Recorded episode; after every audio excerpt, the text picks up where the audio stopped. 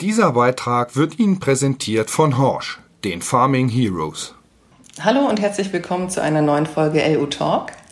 Ich spreche heute mit Peter Jansch. Peter Jansch ist selbst in Agrarbetrieben tätig gewesen als Mitarbeiter und ist nun Buchautor und Coach. Bitte beschreiben Sie kurz für unsere Zuhörerinnen und Zuhörer Ihren Werdegang.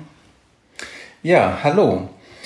Ähm, ich bin als Stadtkind auf die Landwirtschaft äh, gestoßen in meinem Zivildienst. Lang ist es her und das hat mich dann über Lehrjahre in der Schweiz, wo ich noch eine Landwirtschaft kennengelernt habe, die hier wahrscheinlich so in den 60er Jahren üblich gewesen wäre, ähm, zum Landwirtschaftsstudium geführt und nach dem Studium habe ich auf verschiedenen Betrieben als Mitarbeiter gearbeitet, zum Teil sehr vielseitige Betriebe und bin dann später im Zuge auch einer ja, familiären Krise, die zu einer Scheidung geführt hat, äh, selber in die Situation gekommen, dass ich äh, herausfinden wollte, wie man grundlegende Veränderungen hinkriegt.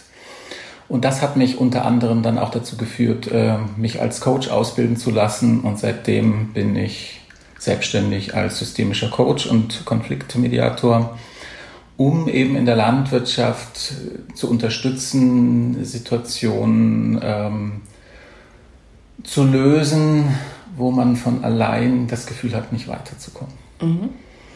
Sie haben auch ein Buch geschrieben, das nennt sich Glück und Gelingen im Familienbetrieb. Es liegt gerade neben mir, also falls zwischendurch Blättergeräusche kommen, dann schlage ich da drin gerade irgendwas nach.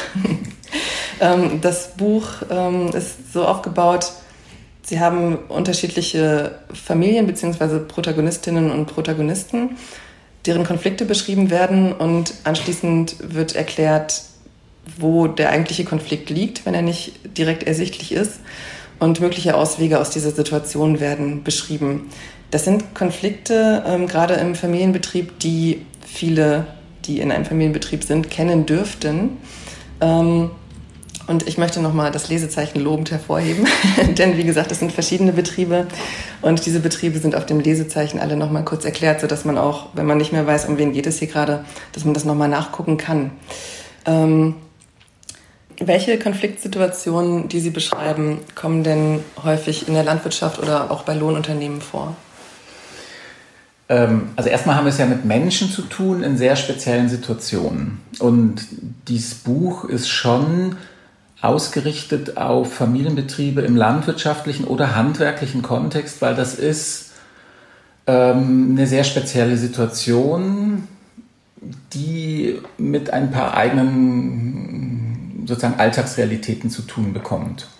Und Lohnunternehmen würde ich da ganz großzügig in einem Zug mit dazu nehmen. Mhm. So, und viele Lohnunternehmen beruhen ja auf landwirtschaftlichen Wurzeln. Ja. Das Dichte an Familienbetrieben in Landwirtschaft, Lohnunternehmen, Handwerk ist, dass es so einen großen Rollenmix gibt. Man teilt quasi Tisch, Chefsessel und oft auch noch das Bett. Und das 24 Stunden am Tag, zum Teil 365 Tage im Jahr. Und das ist sehr dicht.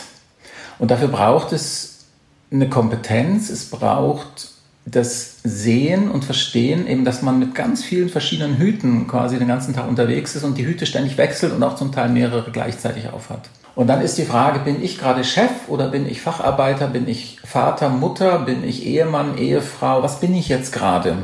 Weil die Konflikte haben andere Bedeutung und mhm. andere Hintergründe.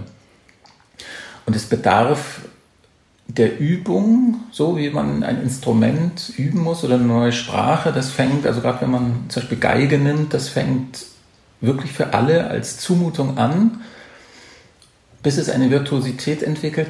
Und so müssen wir gewisse Dinge üben. Und wir müssen uns gegenseitig zugestehen, Lernende zu sein. Und dass es am Anfang holprig oder hölzern ist oder auch mal schräg klingt. Aber wir sind auf dem Weg zu etwas, was hilft, besser den Alltag und das Miteinander ähm, hinzukriegen. Mhm. Und ein Aspekt ist eben dieses Auseinanderfieseln und Dröseln der verschiedenen Rollen. Und das mag dann am Anfang äh, sehr kurios sein, wenn man dann hergeht und sagt, stopp, hast du das jetzt als Ehefrau oder als Chefin der Buchhaltung gesagt oder als Mutter meiner Kinder, unserer Kinder. Und da wird man erstmal denken, in welchem Film sind wir jetzt? Aber es ist nötig, das auseinanderhalten zu können, um rauszumerken, an welcher Stelle liegt der Konflikt oder das Unverstehen, weil dann wird es leicht. Oder es wird zumindest leichter, die Lösung dafür zu bekommen, als wenn es so ein Riesenwust wird und man nicht mehr durchblickt. Und die klassischen Konfliktfelder sind, wir haben alle zu wenig Zeit, es ist immer zu viel zu tun, wir stehen ständig irgendwo auch mit dem Gefühl vor der Wand, reicht das, was ich bringe? Also das berührt die eigene Identität.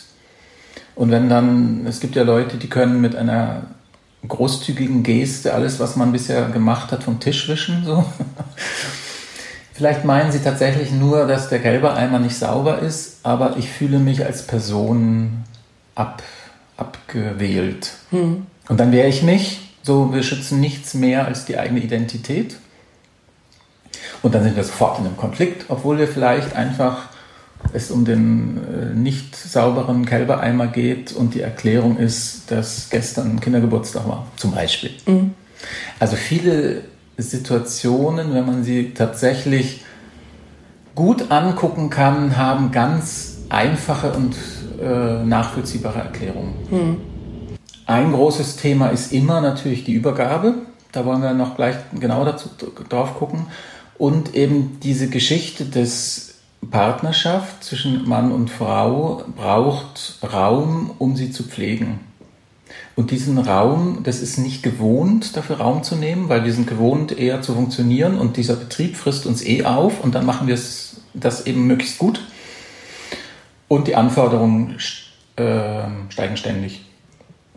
Und dass da etwas so Komplexes und Fragiles, Zerbrechliches wie eine Partnerschaft irgendwann darunter leidet, das ist im Grunde total natürlich.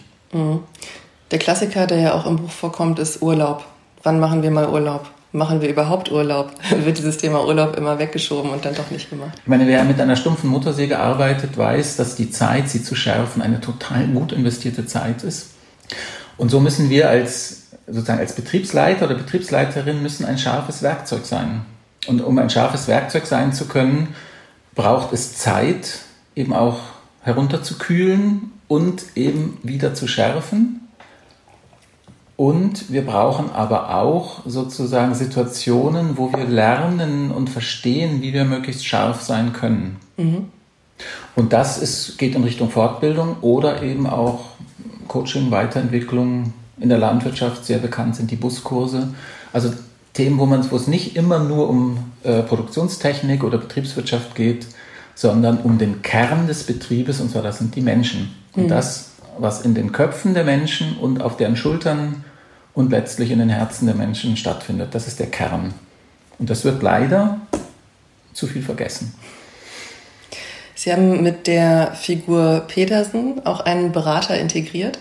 Also man sieht auch oder bekommt in dem Buch auch einen kleinen Eindruck davon, wie so eine Beratung stattfindet und am Ende oder relativ Mitte, Ende gibt es auch ein Gespräch zwischen zwei Protagonisten, die sich auch über diese Beratung unterhalten und wo man nochmal so ein Feedback bekommt, was hat diese Beratung gebracht. Für diejenigen, die das Buch jetzt noch nicht gelesen haben, wie findet oder wie funktioniert so eine Beratung? Also der erste Schritt ist, überhaupt Kontakt aufzunehmen. Das kann per Mail sein oder anrufen. Und das ist tatsächlich oft der größte Schritt, weil wir gerade in der, also gerade in der landwirtschaftlichen Gemeinschaft, haben wir zwar Berater für Krankheiten und für Betriebswirtschaft und für Produktionstechnik, aber dieses Thema, was passiert eigentlich mit uns Menschen, ist sehr unterentwickelt und nicht entsprechend ergriffen, sagen wir es mal so. Vielleicht eine kleine Anekdote dazu. Gerne. Ein Freund von mir hat einen landwirtschaftlichen Betrieb und ich habe ihn gefragt, ob ich nicht sozusagen seine Schulter, seinen halben Hinterkopf und ein Viertel Schlepper von ihm leihen darf, sozusagen, um ein Porträtfoto von mir zu machen. Also die Idee war, über seine Schulter mich zu fotografieren vor seinem Schlepper. Mhm. Und er sagte, klar, komm vorbei. Dann bekam, bekam das aber sein Vater mit. Und er sagte, bist du verrückt? Wenn die Leute dich erkennen und merken, dass du mit einem Coach zu tun hast, dann denken sie, bei uns stimmt was nicht. Diese Stigmatisierung. Genau. Und leider ist das noch viel zu viel in den Köpfen vorhanden. Das ist auch eine Generationenfrage, aber es ist immer noch ganz stark so, äh, nach außen wollen wir als gut funktionierender, konfliktfreier Betrieb sozusagen ähm, darstellen, wo man diese Probleme eben innerhalb der Familie einfach löst. Mhm. Herzugehen und sich wirklich Rechenschaft abzulegen, wie viel Energie dadurch verloren geht, indem man Konflikte vor sich hinschleppt und sie nicht klärt, das machen die wenigsten. Wenn die Leute dann wirklich ins Burnout gehen und umkippen, dann ist es eben leider oft zu spät. Und ich möchte ermutigen auch und deswegen auch das Buch und die Geschichten herzugehen und zu sagen, wenn ich vor einer Tür stehe, wo ich aus eigenen Bordmitteln nicht durchkomme, dann ist es klug herauszufinden, wie das vielleicht gehen könnte. Und miteinander, also auch unter Berufskollegen, nicht über, darüber zu reden, was man eigentlich so für Probleme hat und wie die gelöst werden, da verschenkt man ja auch ein totales Potenzial an, an guten Beispielen. Oft sind die Lösungen einfach und es braucht nur ein bisschen Mut. Und auch sozusagen, jetzt kommen wir wieder zurück, was mache ich eigentlich als Coach? Ich zaubere nicht und ich bringe auch nicht irgendwelche total komplizierten Lösungen, die viel kosten und wo man den, den Hof um, oder den Betrieb umbauen muss, sondern ich ermutige, Wege zu gehen, die man so nicht gegangen ist, in dunkle Ecken zu gucken und miteinander ins Gespräch zu kommen. Das sind eigentlich die wesentlichen Sachen. Und ich habe äh, gerade einen Artikel gelesen, auch da wird gesagt, sozusagen betriebswirtschaftliche Entwicklung über Produktionstechnik, Betriebsmitteleinsatz und so weiter. Da kann man noch an Schrauben drehen, nicht mehr so viel, aber die größten Schrauben, an denen jetzt gedreht werden kann, das sind die Menschen. Wie löst man denn solche Fallstricke oder wie erkenne ich auch Konfliktpotenzial, das irgendwo lauert in einem Familienbetrieb? Naja, erstmal erkenne ich es natürlich darin, dass ich mich nicht wohlfühle mhm. oder in Paaren, dass immer weniger geredet wird. Also es gibt Paare, die sitzen am Tisch und sagen, haben sich nichts mehr zu sagen. Das ist natürlich dann schon, da ist schon ein Weg gegangen worden miteinander. Oder die andere Seite ist, äh, Paare oder auch, das kann auch zwischen Geschwistern oder mit Mitarbeitern sein, wo es nur den kleinsten Anlass braucht und schon ist einer von beiden an der Decke. So. Und natürlich das Gefühl, ich, mir steht nicht meine ganze Energie zur Verfügung. Ich bin, ein, äh, ich bin nicht voll in meiner Kraft so. Oft sind die, die Ursachen für Konflikte nicht dort oder nicht sehr nahe dort, wo sie ausgetragen werden. Und dann ist es gut, ein bisschen auf Suche zu gehen. Ähm, speziell, wenn wir auf die Übergabe gucken, was gibt es da für Konflikte, die man vielleicht auch im Vorhinein schon, also so eine Betriebsübergabe passiert ja nicht von heute auf morgen oder im optimalen Fall dankt nicht jemand ab, indem er den Löffel abgibt, sondern es gibt so eine sanfte Übergabe, dass man sagt, okay, Sohn, Tochter, pass auf, ich möchte jetzt noch fünf Jahre arbeiten und dann möchte ich mich zurückziehen. Da gibt es ja auch verschiedene Formen. Gehe ich jetzt von 100 auf 0 oder mache ich mhm. eine sanftere Übergabe? Was gibt es denn da im Vorfeld schon für einleitende Maßnahmen, mit denen ich Konflikte vermeiden oder eingrenzen kann? Also grundsätzlich ist die beste Konfliktvermeidung, gut miteinander in Beziehung zu gehen und zu viel miteinander zu reden. Und zwar auch über Sorgen, Ängste, Bedürfnisse, Wünsche. Ähm, eine Betriebsübergabe fängt nicht an, wenn die äh, Rentenkasse die ersten Briefe schreibt, sozusagen, sondern eigentlich fängt die an, wenn ein Familienmitglied sichtbar Interesse hat und soweit ausgebildet ist, dass die Lust da ist, Verantwortung zu übernehmen und gestalten, zu gestalten. Also im Prinzip mit dem Tag, wo das Kind anfängt, bei den Eltern mitzuarbeiten, beginnt die Betriebsübergabe. Im Prinzip ja. Mhm. Und es ist gut. Ich meine, dann sind die Eltern oft Anfang 50 oder so. Also das ist eigentlich noch viel zu früh. Und genau das ist eigentlich das Bessere. Dass dieser Weg langsam und äh, gut begleitet, also auch miteinander begleitet gegangen wird. Und oft ist diese Zeit, wo der, der, die, die jungen Leute, kann, ob jetzt Junge oder Mädchen, ist ja beides gleich gut so. Äh, wenn die schon in ihrer Kraft sind, sie sind gut ausgebildet, heutzutage ist die Jugend sehr gut ausgebildet, natürlicherweise fehlt sie Lebenserfahrung. Völlig klar. So. Aber dann herzugehen und zunehmend Verantwortung abzugeben, sozusagen Bereiche zu definieren, wo schon mal sozusagen ausprobiert werden kann, wo gestaltet werden kann und das gemeinsam zurück zu betrachten und daran zu lernen.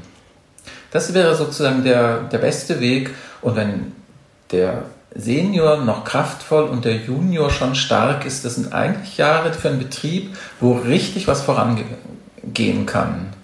Und wenn man dann sich aus dem Weg geht und zankt, ist das total schade. Mhm. So großes Potenzial wird da verschenkt. Und oft, also für, den, für die abgebende Generation, die natürlich das Ganze hochgezogen hat, ist oft verständlicherweise eine große Identifikation mit dem Betrieb. Aber das muss man lernen, ich bin nicht mein Betrieb. Es ist sozusagen ein Geschöpf meiner Arbeit, aber ich bin es nicht. Und wenn ich den Betrieb nicht mehr habe, bleibe ich immer noch der gleiche Mensch. Ich muss jetzt mir überlegen, was mache ich dann. Mhm. Aber ich bin nicht der Betrieb und wenn mein Sohn sozusagen den alten Kälberstall umreißt, dann reißt er nicht einen Teil meiner Person ein. Reißt sondern, mir nicht den Arm ab. Genau. Sondern es sind da Steine und Bretter, die kommen weg, weil was an, so was anderes hin. So. Und äh, das ist ein großes Thema bei der Übergabe, sozusagen die Identifikation mit dem Betrieb als ich Verständlich auch, weil man hat sein ganzes Leben reingeschmissen. So. Und dann kommt eben auch noch eine Sache dazu, dass gerade ähm, das sozusagen zukünftige Altenteiler-Paar, was nicht mehr den 24 Stunden des Tages dem Betrieb unterordnet, was sollen die denn dann miteinander machen? sozusagen diese Lebensabendjahre, die wollen gestaltet und genossen werden und dafür braucht es eine Idee. Und für diese Idee muss man miteinander reden. Und da muss man Bedürfn über Bedürfnisse reden, aber das ist nicht üblich. Alles wird dem Betrieb und dem Gelingen und so weiter untergeordnet. Aber jetzt geht es, also besonders dann, wenn der Betrieb zurücktritt, geht es darum, was will ich eigentlich, was will ich nicht, was soll ich, wofür lebe ich jetzt die nächsten Jahre. Und darüber muss man reden. Kurzer Einschub, Horsch informiert.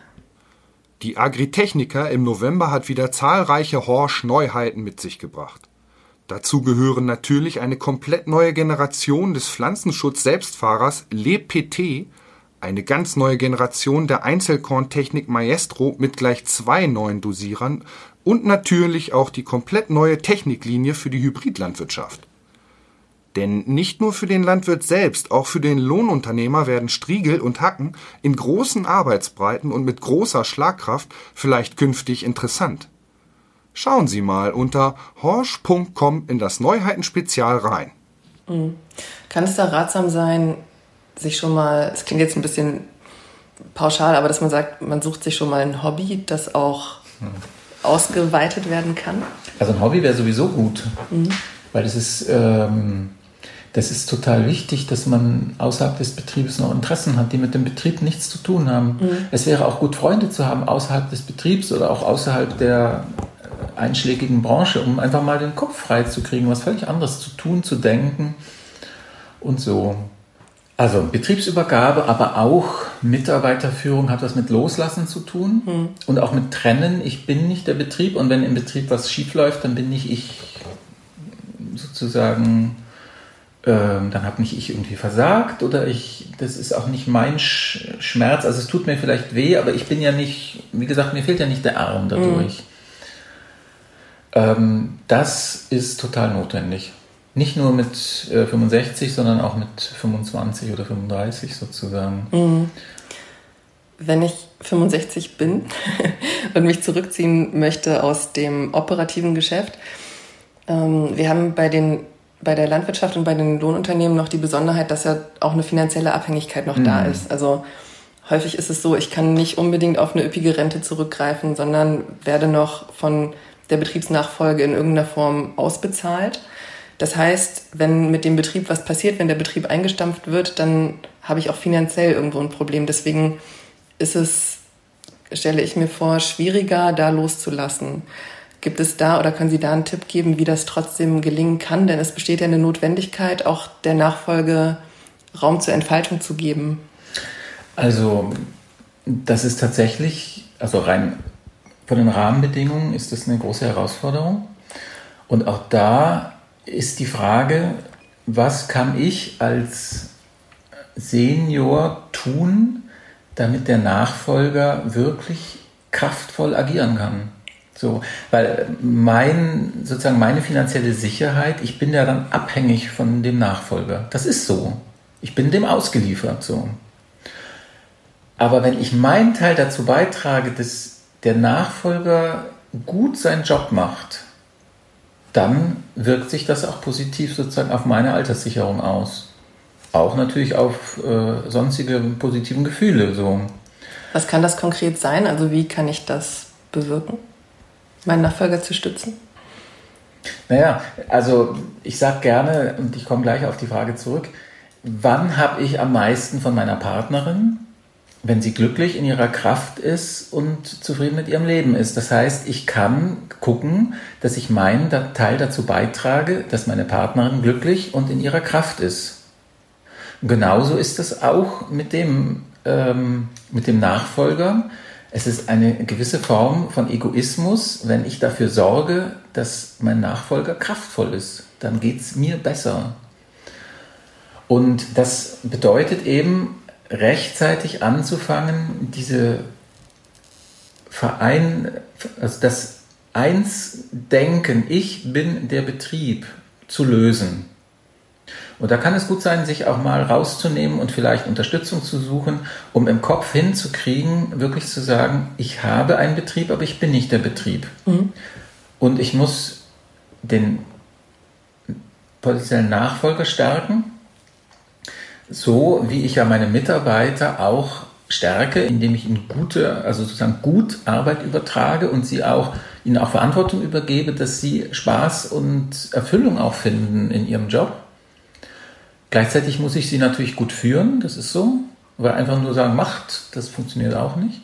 Es geht mehr darum, den Rahmen zu bieten, wie soll der Betrieb eigentlich, also im Sinne auch von einem Leitbild, also was verbindet uns an Anspruch, an Ergebnis und Arbeitsqualität, aber nicht, ob ich jetzt den Hof von links nach rechts oder von rechts nach links fege. Mhm. Das höre ich wurscht. Die Menschen sind dann zufrieden und glücklich, wenn sie sich in die Waagschale werfen können, wenn sie wirksam werden und auch merken, ich bewirke Erfolg. Aber es muss klar sein, was ist der Erfolg und wie wollen wir den erreichen. Und gerade in Lohnunternehmen, wo wir ganz viel mit Kunden zu tun haben und was ja immer Beziehungsarbeit ist, ist die Art und Weise, wie die Beziehungen gepflegt werden. Also was ist der Kommunikationsstil oder auch wie gehen wir mit Beschwerden um oder mal mit Kritik. Wie gehen wir wertschätzend miteinander um? Das ist eben die Frage des Stils. Mhm. Und der ist total wichtig. Wir haben es gerade schon mal kurz anklingen lassen. Lohnunternehmen sind strukturell etwas anders oder häufig etwas anders aufgestellt als landwirtschaftliche Betriebe. Ähm, wir haben im Vorfeld schon besprochen, es gibt noch eine zweite Führungsebene. Und ähm, es werden auch häufig Führungsaufgaben schon an Angestellte übergeben. Zum Beispiel habe ich eine Werkstattleitung oder mhm. irgendwas in der Richtung. Kann auch Sohn oder Tochter sein, aber häufig ist da schon mehr Verantwortung bei den Angestellten und bei den Mitarbeitenden. Ähm, es kann auch vorkommen, bei landwirtschaftlichen Betrieben ebenso, aber ich möchte jetzt gerne auf Lohnunternehmen eingehen, dass die komplette Betriebsführung nicht familienintern weitergegeben wird, sondern an einen Angestellten. Welche Konflikte lauern denn speziell in dem Verhältnis? Also wenn es nicht in der Blutlinie weitergegeben wird, dann hat das, ähm, das hat eine Chance und es hat natürlich auch eine Gefahr. So. Mhm. Gerade diese enge familiäre Verquickung zwischen Sohn, äh, Vater und Sohn oder Tochter macht gewisse Entwicklungen nicht so frei da liegt dann sozusagen, wenn man es äh, jemand übergibt, der nicht aus der eigenen Familie ist, da liegt eine große Chance drin. Das ist ähm, sozusagen freier im Sinne auch von differenzierter und nicht so verklebt. Die Rollen sind, also über die wir eingangs gesprochen ja. haben, sind besser getrennt genau. zum Beispiel. Mhm. Gleichzeitig ist es natürlich so, wenn das, der, das Unternehmen an jemand extern übergeben wird, dann geht es auch aus der Familientradition oder der Familienlinie heraus. Das kann nochmal wieder andere Ängste, Verlustängste schüren. So. Dann ist natürlich auch so, wenn jemand Mitarbeiter ist, das ist natürlich auch so, wenn man in, innerfamiliär ähm, übergibt, aber in ähm, Unternehmen mit jetzt schon fast mehreren Hierarchieebenen, ist die Frage, ist denn einer, der ein guter Mitarbeiter ist, auch ein guter Chef? Weil das sind zwei völlig verschiedene Rollen. Und das muss man gut thematisieren. Und auch der Mitarbeiter müsste dahingehend, also nicht nur sich selbst hinterfragen, aber er müsste auch dahingehend Fortbildungen machen.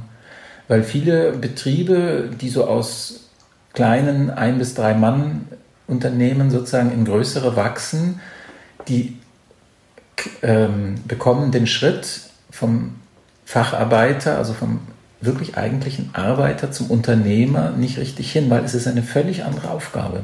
Also derjenige, der es übernimmt, wenn es aus der Familienlinie herausgenommen wird, muss sich natürlich sicher sein können, dass er das finanziell auch stemmt. Mhm.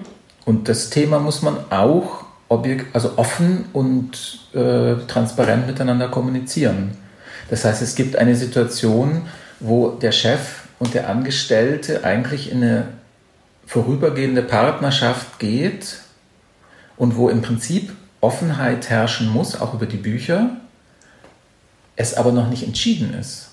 Weil Entscheidungen fällen, ich mache den Schritt wirklich, kann man ja erst, wenn man weiß, worum es eigentlich geht. Und diese Transparenz, das ist ein Moment der Verletzbarkeit. Und damit muss man umgehen. Aber ohne dem geht es nicht. Mhm. Ja, und dann geht es natürlich auch darum, aber das ist das Thema bei allen Übergaben. Wie ziehe ich mich als zukünftig ehemaliger Chef heraus und bleibe ich als erfahrener Ratgeber in zweiter Reihe oder nebenbei erhalten? Oder was eben zum Teil auch gemacht wird und auch gut sein kann, ist wirklich ein Cut und zu sagen, ich bin dann weg. Mhm. In welchen Bereichen sind Sie sonst noch als Coach tätig? Also wir haben jetzt viel über den Bereich Landwirtschaft, Lohnunternehmen speziell gesprochen. Ähm, aber Sie sind auch bei anderen Konflikten noch, stehen Sie noch als Ansprechpartner zur Verfügung. Welche sind das? Also was ähm, im landwirtschaftlichen Kontext eben vielfach Thema ist, ist auch die Frage Stress, Burnout. Mhm. Das ist ein Thema, das zunehmend äh, Bedeutung bekommt. Und zwar einerseits, weil die Anforderungen und der Stress immer größer wird. Das ist so. Und die Welt wird immer schneller. Mhm. Und das andere ist, und das ist eigentlich eine positive Entwicklung, ähm, die Menschen werden wachsamer und achtsamer und merken früher, das geht jetzt so nicht mehr so. Und wenn man in der Richtung äh, einfach immer durchhält, bis man umfällt, das ist eben kein gutes Konzept.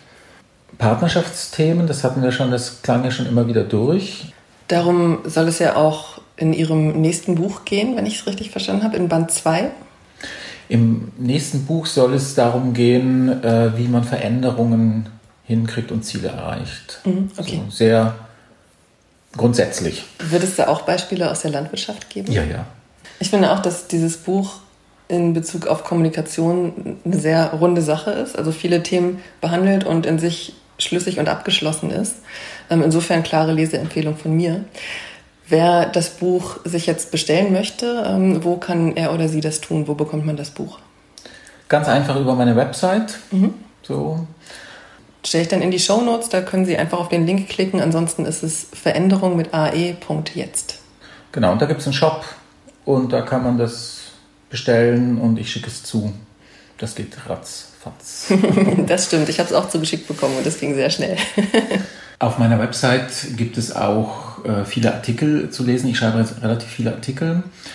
Ähm, und kleine, kompakte Texte, zum Beispiel zu konstruktiv streiten oder wie man miteinander reden kann, Wertschätzung. Ähm, und ich habe auch einen Burnout-Test, einen Selbsttest und einen Test für Angehörige da stehen Für mich ist es ein wichtiges Anliegen, dass Besucher meiner Website mit kleiner, konkreter Hilfe wieder nach Hause gehen, sozusagen, weil letztlich geht es darum, dass die Menschen ihr Lebensalltag aus eigener Kraft gut hinbekommen. Und da möchte ich mit dem Buch, aber auch mit den Serviceangeboten auf meiner Website meinen Teil dazu beitragen. Mhm. Wer sich weiter zum Thema Konflikte mit der Gesellschaft, sage ich jetzt mal, ähm, wer sich dazu noch informieren möchte, findet da ja auch noch Infomaterial. Genau. Wenn man jetzt mit Ihnen entweder weil man das Buch gelesen hat oder weil man jetzt hier zugehört hat, mit ihnen als Coach arbeiten möchte, dass sie eben beratend tätig werden. Wie, wie funktioniert das? Wie kann man da an sie herantreten? Kontaktaufnahme über Mail oder auch Kontaktformular oder am besten direkt einfach anrufen in einem ersten Telefonat, was auch gar nichts kostet, klärt man erstmal zusammen das, den Rahmen, das Thema, so worum geht es. Guckt, ob es passt, wahrscheinlich. Genau. Mhm. So. Und dann ist es so, dass in der Regel gehe ich, komme ich auf die Betriebe, weil der, der Hintergrund des Betriebes ist Teil des Themas. So. Mhm. Und dann geht es darum, miteinander sozusagen zu besprechen, was ist eigentlich das Ziel, wohin soll die Reise gehen. Und dann kommt man, geht man miteinander in Prozess. Und der Prozess ist im Wesentlichen Gespräch, wobei es da natürlich verschiedene Möglichkeiten gibt, ähm, das Gespräch zu führen und auf der Suche zu gehen nach dem, was sind die eigentlich die verschlossenen Türen und immer gern vergessen ist, dass zu demselben Konfliktthema gibt es in der Regel auch schon Situationen, wo es gelungen ist. Gut, vielen Dank. Das war sehr aufschlussreich und sehr spannend, gerade für Personen, die gerade in der Situation sind, dass sie gerade Betriebe übergeben möchten. Gibt es von Ihrer Seite noch etwas, wo Sie sagen, das wäre noch notwendig zu erwähnen, also etwas, worüber wir noch nicht gesprochen haben? Also ein Dauerbrenner ist immer wieder die gegenseitige Wertschätzung. Mhm. Und ich möchte ermutigen und fast dazu aufrufen, einander zu wertschätzen. Dieser Spruch, nicht geschimpft ist Lob genug, der ist wirklich doof. Weil er verhindert, dass, dass man sich gegenseitig ähm, positiv würdigt. Und jeder, der Wertschätzung erhält, weiß, wie angenehm es ist und wie motivierend. Und jeder, der Wertschätzung äußert, spürt es auch, dass es einem selber gut tut. Mhm. Und es kostet nichts. So. Also meine Empfehlung, mindestens einmal pro Tag jeden Menschen eine ehrlich gemeinte, aufrichtige Wertschätzung zukommen zu lassen. Es dürfen aber auch zehn sein. So. Gut, ich danke Ihnen für das Gespräch. Sehr gerne. Das war LU Talk. Wenn Sie mehr über die Welt der Lohnunternehmen erfahren möchten, bestellen Sie sich eine kostenlose Leseprobe oder besuchen Sie uns auf www.lu-web.de. Sie möchten die Redaktion direkt erreichen? Schreiben Sie an redaktion@beckmann-verlag.de.